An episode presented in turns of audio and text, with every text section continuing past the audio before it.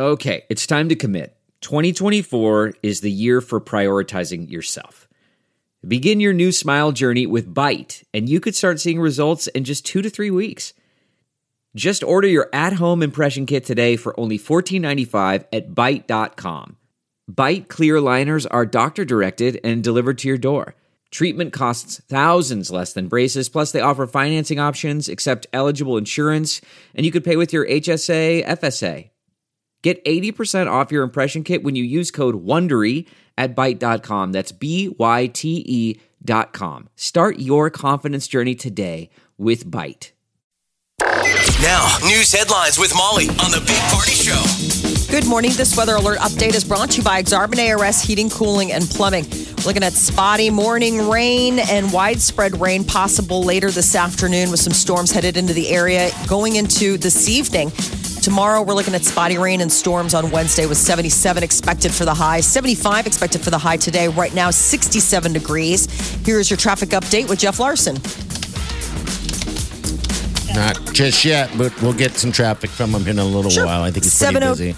702. Here are your news headlines. Well, yesterday the College World Series saw sent its first team packing. Arkansas lost to Texas Tech in that early game yesterday. First elimination of the 2019 series. Last night, Michigan stayed on top by beating Florida State. Today, we are looking at Louisville versus Auburn for that early one o'clock game. It'll be airing on ESPN, and one of those will be the next team to be leaving.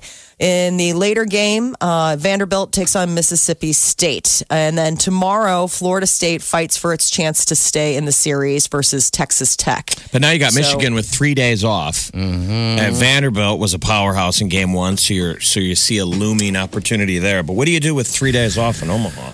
Zoo. Buy a house, Again. start a family, go through the whole circle of life. Jeff, you did make a good good point. I mean, they were just here for the Big Ten tournament, you know. Um, so like they've, They're like, this is our, our ballpark. yes. I don't know. Um, scooters, you probably seen them uh, the, buzzing around Omaha since they've been on the streets for about a month now. And authorities uh, have, you know, come in with some statistics. Apparently, they've only issued two true like citations, uh, but there have been over there have been dozens of injuries.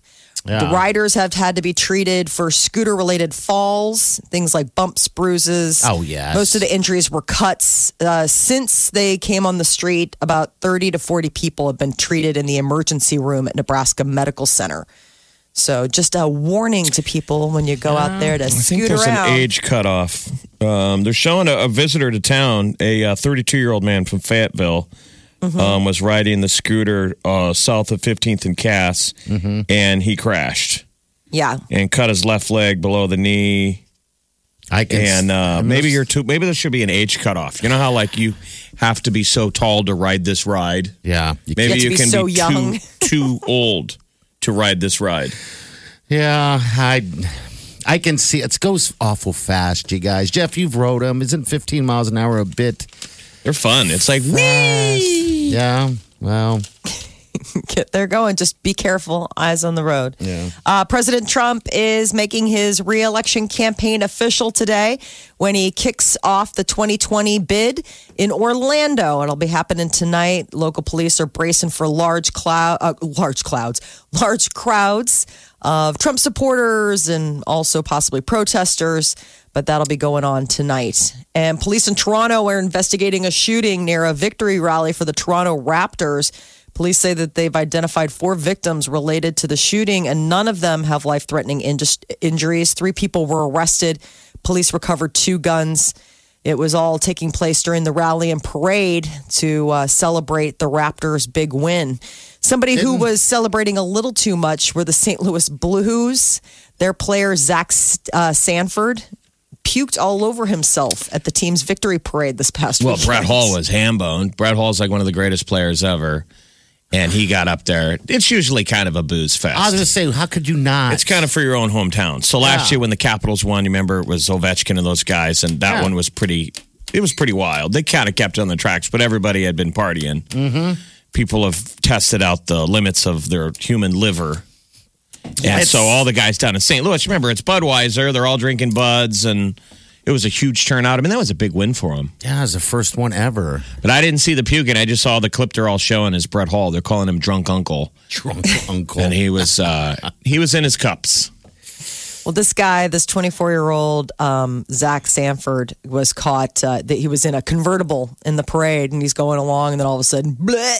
yeah. Well, Did anybody puke at the Toronto parade? No. No, just the Shot, shootings. The shootings. Didn't you see uh, uh, Drake, I guess, was celebrating his own way. By, Hmm? Derek had a plane, was doing flyovers, and What a wear out. it's like, you're not on the team. But he's proud. He's a proud Torontoan. Yes. The U.S. is sending a thousand more troops to the Middle East to counter threats posed by Iran. Acting Defense Secretary said that the soldiers will be deployed for defensive purposes against possible threats from Iran. Tensions have been rising between the U.S. and Iran in recent weeks, uh, but they insist that the U.S. doesn't seek war with that country.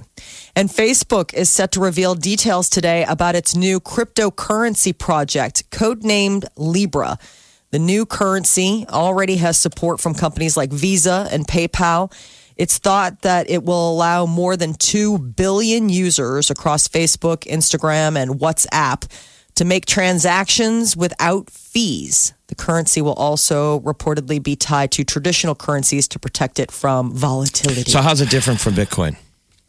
it's actually its own i mean bitcoin's its own thing it's not really tied to money it's like its own currency this will be a cryptocurrency that actually has the weight of whatever currency that you're spending or transferring um, whatever country so like if Does i'm sending you money it's dollar bills but it's through crypto Dollar bills, y'all uses the blockchain.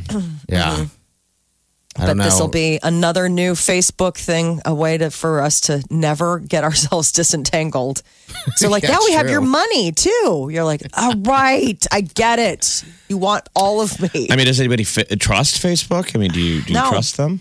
i'm not giving them my money Not even, I mean, if, if, did you say MasterCard and Visa visa and paypal and PayPal? Mm-hmm. Okay. i mean for that i'm surprised paypal's on board because i'm like just use paypal. Like isn't that what paypal does? Hey you need money. I can send you money. Like you have an account i have an account. I mean i sent people money via paypal. Like Yeah, yeah, so have okay I. i got to give you 20 bucks for the gift. Sure i'll just you know check your paypal account. Boom done and done.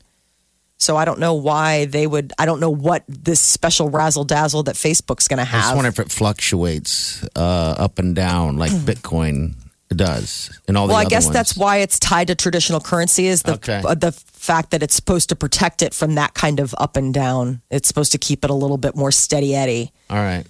So uh, there are authorities confirming the death of an Indian magician uh, after he attempted a trick by the great Harry Houdini. The 40 year old, known as the Wizard Mandrake, disappeared when he lowered himself into a river uh, in West Bengal.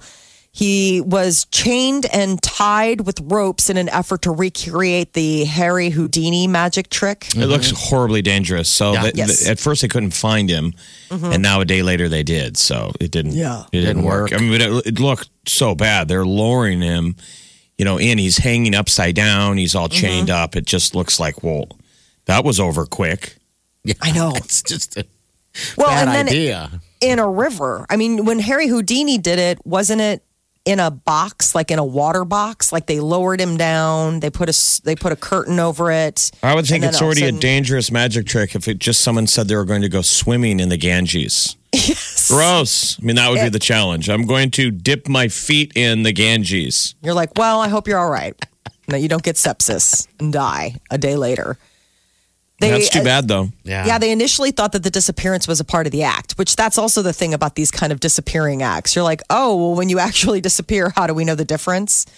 Um, he drowned then- himself. That's just terrible. Yeah, you got to be really careful. Some of those Harry Houdini tricks are really insane. I saw somebody recreate the water box one, and it's nerve wracking.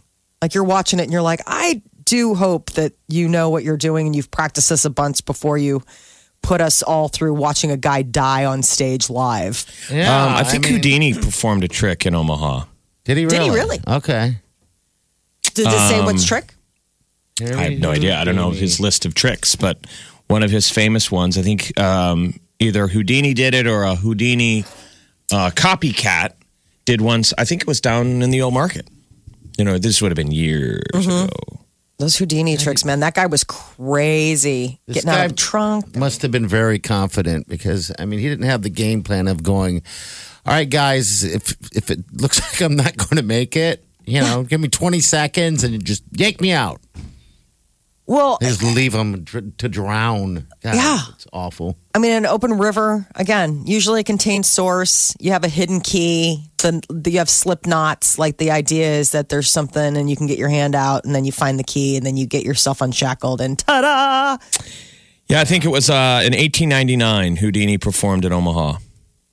Uh, he was performing at the Orpheum Theater, and on April 8th, he performed some magic, some Really? um, you know- 1899. Jeez. Oh, a while ago. Facial expressions can convey a lot of information, not just what kind of mood a person is in or real time emotional reactions, but more complex concepts like dominance and subversive, uh, subversives. Uh, subversives. Ah, I can't even say the word. Subversives? Subversiveness. Subversiveness. wow. Uh, there's a study out that they found that when people keep eye contact but tilt their head down, that it sends off the vibe of intimidation.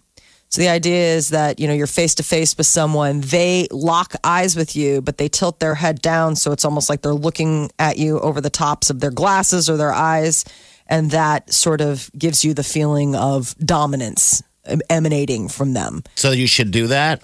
I guess if you want somebody to feel freaked out or like I am dominant of you, We have a new boss. just do it uh, to him all day. Yeah, I'm just gonna do it to him all day now when I see him. Hold on a second, let me get my dominant face on. He's like, okay, well, it doesn't really work when you tell me about it. So subtle shifts of the head, I guess, can have profound effects on social perception. So whether or not you tilt, like think about it, like if you have your head tilted to the side, Yeah. even if you're smiling, that sort of like looks like quizzical. You know what I mean? Like think about the deal, like, think about like the different positions your head could be in. But I didn't realize that when you angle the brow, so it's you know dominant, and keep your head tilted down, that apparently gives people the uh, uh, the, the belief that you're, I don't know, in charge Okay. whatever. It's like so. It's like according to su- uh, study. There's also another study. Yeah. People confess to wearing AirPods during sex. You know, I saw that. Who the hell and why? I guess just I, I mean keeping the mood They, like going. to- they want a soundtrack. yeah, maybe. Can't you just turn the stereo on for the two of you? you both need your own soundtrack. You both need your own jam. I mean, people have listened to music. Yes. But do you have your? If you well, do that, what's weird is us, they broke it down. Country fans were more likely to feel satisfied during sex, while pop fans were least satisfied. I guess blues fans said they lasted the longest in bed. Hip hop fans were the least likely to uh, to do perform certain acts, and EDM fans were most likely to have a fetish. it's just so No. weird. They broke it all down. Uh, songs, artist playlists you have on repeat can actually impact your attitudes and expectations in the bedroom. So it's not just what you listen to, but it's like what you listen to somehow permeates like what kind of freak you are in the bedroom, or if you're not a freak. Who If knows? you're not, yeah, that's funny. You're wearing your your. Seventeen percent admitted. Earbuds. Yeah, I wear my I wear my AirPods while I'm while I'm getting on. Why not? That is your news update on Omaha's number one hit music station, Channel 94.1. So I'm reading that Houdini basically uh, used to use Omaha to break out all of his new tricks. I mean, Oh, really? multiple, multiple episodes where he would come back to Omaha. In 1923, he hung, he hung upside down in a straitjacket from the third floor of the Omaha World Herald building in front of 10,000 people watching. 10,000? It took him two minutes to escape. And they said when they lowered him to the ground, he kind of fainted for a second. But he used to break out all these uh, routines. Started in 1899, then came back in 1900, and A lot of the famous. So if people don't know who Harry Houdini is, he was a magician, one of the earliest magici- magicians and and an escape artist, and he motivated a ton of people to become magicians. Yeah, I, I just when you put those dates on there, it just seems insane. Ten thousand people right here. I wonder what his tie was here to do uh to test out his uh his fantastic tricks. Yeah, that's pretty cool. They're like people in Omaha are really bored, so. They really like they'll pay attention to anything. Don't show up. To But he anything. performed. He performed at the Orpheum a lot. The Big Party Morning Show. Channel 94.1. We're chatting about Houdini and other local magicians. Do we have any magicians here in Omaha? I'm sure we do. But that so level? that's the funny thing. Johnny Carson originally was a magician. I didn't know that. And Omaha had these magician roots. So we forgot that Pat Hazell, who is a comedian, um, who we've had on quite a few times, always does stuff in town, comes back to the um, to do productions. He he recreated Houdini's hanging upside down stunt in 1982 down in the old market. And there's Okay. a picture from the World Herald where he hung upside down in a straitjacket at 11th and Howard Streets. He was re- Six- recreating what Harry Houdini did in town in like the 1920s. Was he able to pull it off? That's Yeah. the thing. You hang upside down like that, and you get a little ah. blood So, rush to the head. In 1923, Harry Houdini hung from the third floor of the Omaha World Herald building, upside down, bound in a straitjacket. 10,000 people were watching. It took him less than two minutes to escape. And they would have the Omaha Police Department shackle him. So they're like, this is official. These are cops. Okay, And then, officially. voila, get free. But so, so just real quick, we're getting up to speed on it because Yeah. we forgot all this stuff. That um, basically he relaunched his career in Omaha. So Houdini. Harry Houdini's like a magician who does all these escape artist stuff, does like the vaudeville circuit, and he's in St. Paul, Minnesota, when some promoters like, I got a great idea for you, pal. You're gonna restart your career in Omaha, Nebraska. so Houdini did a bunch of stuff here. Like I think he like launched the Omaha Magical Society. And then I guess we had a bunch of magicians here um, that were all kind of located in Omaha and hung out together. So, like the famous guys, Penn and Teller, they did a book a couple years ago and they said they came to Omaha to kind of study the background of these uh, Magicians. That's local cool. magicians. Wow, that's almost like Harry Potter esque stuff. In, That's Oma- a in weird- Omaha, you have the Omaha Music Society or a Magical Soc- Society. That's pretty weird. It's a pretty secretive uh, community, the magic community. Yeah, they've got that really wild thing out in LA, that castle, you know, don't where know. if you get to go to it, it's like invite only. And it's Oh. where like magicians hang out and Eh, old school, like there's a small place where you can perform in there. And it's like a big deal to go to this, to get invited or go to this. I think it's almost like a, a club that you would have to belong to um, it's just interesting to that that like the life of a, magi- a magician. I just find it fascinating. One of my friends, one of my friends, when I was first getting started in Chicago, was a guy that toured and did magic, and he started as a kid and became really good and like did Houdini. Uh, did Houdini tricks and things like that. But he, I mean, growing up, he would talk about like how he would travel with doves, and he's like, doves aren't very smart. Yeah, it's, And- old, it's old school showbiz. Yeah, I only have one weird. magic trick. I'm not good at, at magic. I've, I've never been good at that. You're not going to ask Molly? What's your magic trick? Disappearing. Where did he go? What is it? He ghosted us. Oh, there's a hide the sausage, but yeah, it's uh, Oh, that one. Hide the sausage. Game nobody wants the trick nobody wants to play. I don't ever look for it, and yet he hides it. Always. The old hide the sausage. I don't care. My jokes But- don't go over. I don't care. I watched that water tank, the Houdini water tank. I don't know what um, that is. Deal. That's the one where they wrap him up in chains and do all this stuff and lower him into a tank. Yeah. And you have X amount of time. They put they put a. You watch him try to get out, and it is Mm-hmm. the most heart stopping thing because you really don't know if it's gonna. Somebody stands nearby with an axe to like break the glass if it gets to a certain point. I mean, I I saw So that you get to see the trick, right? You get Yeah. to see the trick. So this guy in India, there's a magician who who died. He, that's why we're talking about this. He tried to do the Houdini trick in the Indian River, which that's why when I saw it, I'm like, well, no one's going to see you do the trick And if you pull it off, how do they know you're not cheating? That there's not scuba divers underneath Right. there that are Unshackling you. yeah breaking you free. That's why I thought it was a dumb trick that you would just see the guy get lowered into the river, and then the next thing, voila, you'd swim to the surface. You're like, well, okay. It's like, well, well, I didn't sure. get to see the trick. So, Yeah. but sadly, that's not what happened. The scuba divers didn't get him out. Like they lowered him in the river, and everybody raided around, and people were like, "Can I have my money back?" And I know he him. died, and I feel bad They found him. It's terrible. It's an awful story. Well, because that's what I didn't mean, understand. They said he was missing. So clearly he pulled off part of the trick. They lowered the guy into the river tied to a rope. And they were like, we can't find him. I'm like, well, did you pull the rope up if he's not still attached to it? He did You lost it the off lure. then. Everything about the sound of that trick is off. I mean, everything about going into the river and, like you said, Jeff, not being able to see the trick, but also his handlers not being able to see him. Yeah, Because the idea is you don't want the magician to die. I mean, if they can't pull off the trick, It's bad there's for somebody business. nearby. Yeah, it's exactly. not good showbiz. No. So People you, like you, to see a comedian die, but metaphorically, not like Yes. He di- we saw Carrot Top in Vegas. He died on stage. It was awful. Yeah. So apparently he went down, got got free, and some type of undertow just held him under, and probably you know because isn't that a big river? Yes. You know, Oh, it's yeah. like jeez. The apparently Ganges, got- isn't it like- sucked down? Is it like the Full of animals and stuff like just- that. yeah, like you it can't wanna- be clean.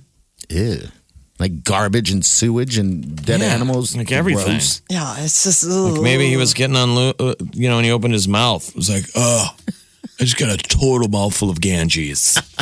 gross. This is the Big Party Show on Omaha's number one hit music station, Channel 94.1. Japanese Molly, what's going on? So the Hunger Games was a hit movie, I mean, and it's was based off of uh, a best-selling novel series. And now comes word that there's going to be more Hunger Games action for fans. Uh, the author Suzanne Collins is working on a prequel to the popular young adult series. Word is is that this prequel is supposed to come out a year from now, so May right. 2020. Do you guys like the Hunger Games? Yeah, they're pretty good. They're pretty cool, man. Yeah. I agree. What else does she write? She write any other cool books?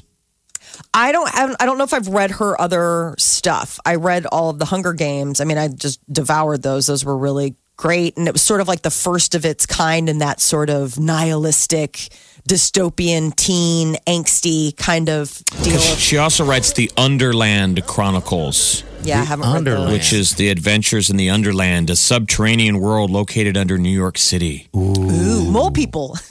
Yeah, the Underland is inhabited by humans who traveled below hundreds of years ago, along with various giant versions of creatures like bats, cockroaches, and rats. Gross. That's. Can't believe you haven't read it. It's five epic fantasy novels, The Underland Chronicles. Well, I'll have to put it on my list. I did read the Hunger Game books. I highly recommend those. That's a good uh, summer read, good pool book. Uh, and then with this book, what's interesting is it's a prequel. So Katniss, all of the stars that we know from the Hunger Games, they won't be in this because it takes place like 60 years prior to the Hunger Games uh, book. So it's like after the big war that made the Hunger Games happen. So I guess we'll get like an origin story. Last night were the MTV Movie and TV Awards. The big winner of the night, Avengers Endgame.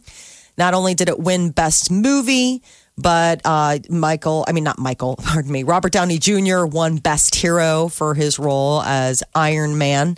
And of course, Best Villain went to Thanos, played by Josh Brolin.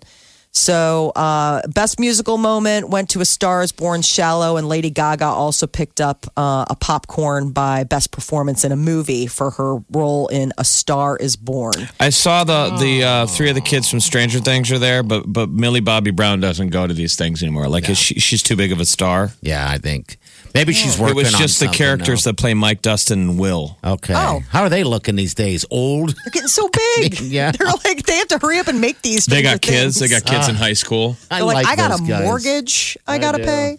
Uh, Sandra Bullock, though, was there last night. She won for most frightening performance in Bird Box, you know, the Netflix movie that came out Oh, over Christmas. Here she's right here. But seriously, I made Bird Box uh, because my children asked me why I never made anything for them.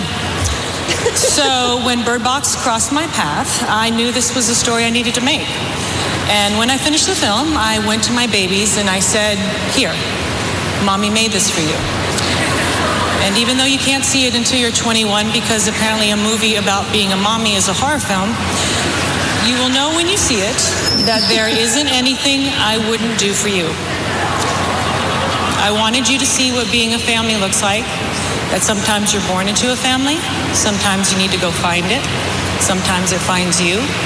But no matter how it comes together, that when it does, family is what you fight for, family is what you protect, and what you saw in that movie is what your mommy would do for you. And I know, like in the movie, sometimes it looks like mommy's unraveling, but that's probably because you have pushed her to that place. Because because first time listening means listening for the first time, not the first time you decide to listen, because that's fifth time listening. But All right. Preach. Oh, Sandra. She gets. They should give her another A. award for best speech. Oh my gosh. First time listening is when you listen for the first time. How old are her kids? Uh, her, she's got two. I want to say her little guy. I got to look, but they're little. Is I mean, she- seven and younger. Is I she mean, married? She's not married, right? No, no, she's no, no. Remember, she had that really famous breakup, Yeah. um, and they were in the middle of adopting, and that was when she adopted her first, her oldest, her son from New Orleans. yeah, I like and her. then She's one of my now, favorites. yeah, she's so. she's on her own. I love. I know Sandra Bullock. It's Yeah. like, how can you not? But you always hear those famous people say that that they do a project because they're kids. I know how They funny. bec- we know them as being famous, making movies, and then they decide to have a family, and then that those kids grow up and they're like, "Why are you famous? Like people see you're famous, have never seen any movies you do." yeah. So You're like, do I do for also. 'em. I, So they want to do something new that their kids will be aware of. I like her explanation. At first, I thought she was joking because if anybody has seen Bird Box, um, the idea that you would do that to show your children, I'm glad that she was like, uh, time capsule. Because I think if you made kids watch that now, I don't know if they'd ever go outside again or open their eyes. Uh, the Joker is going to be rated R, and that's a first. Is it? So, live action Batman movie to get an R rating is going to be when Joaquin Phoenix takes on the role of the iconic villain.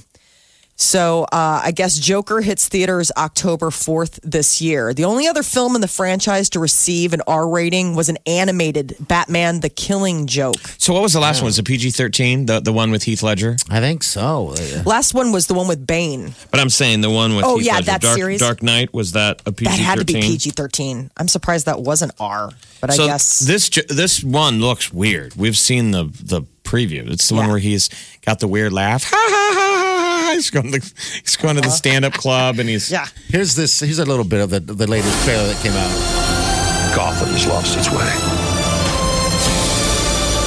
What kind of coward would do something that cold blooded? Someone who hides behind a mask. I used to think that my life was a tragedy.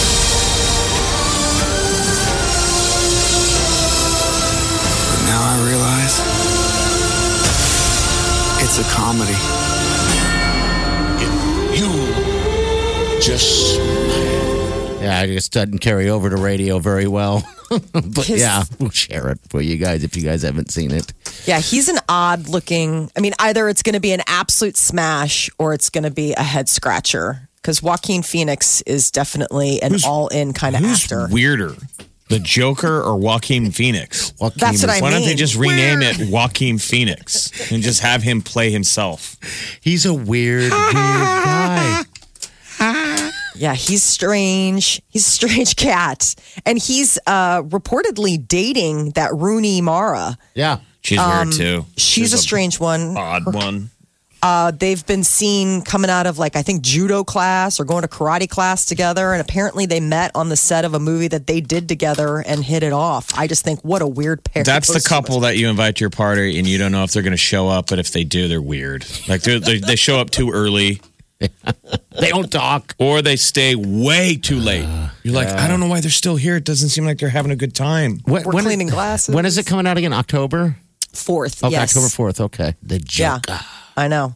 That is your celebrity news update on Omaha's number one hit music station, Channel 94.1. Yeah. Anderson uh, Cooper's mom passed away, right? Gloria Vanderbilt. Yes, 95 years old. I thought this was an interesting here we go. clip. He says that he that we interviewed Anderson Cooper once, and his laugh, Yeah, his laugh. he is- got it from his mom. When the doctor told her she had cancer, she was silent for a while. And then she said, Well, it's like that old song. Show me the way to get out of this world, because that's where everything is. Later, she made a joke and we started giggling. I never knew that we had the exact same giggle. I recorded it, and it makes me giggle every time I watch it.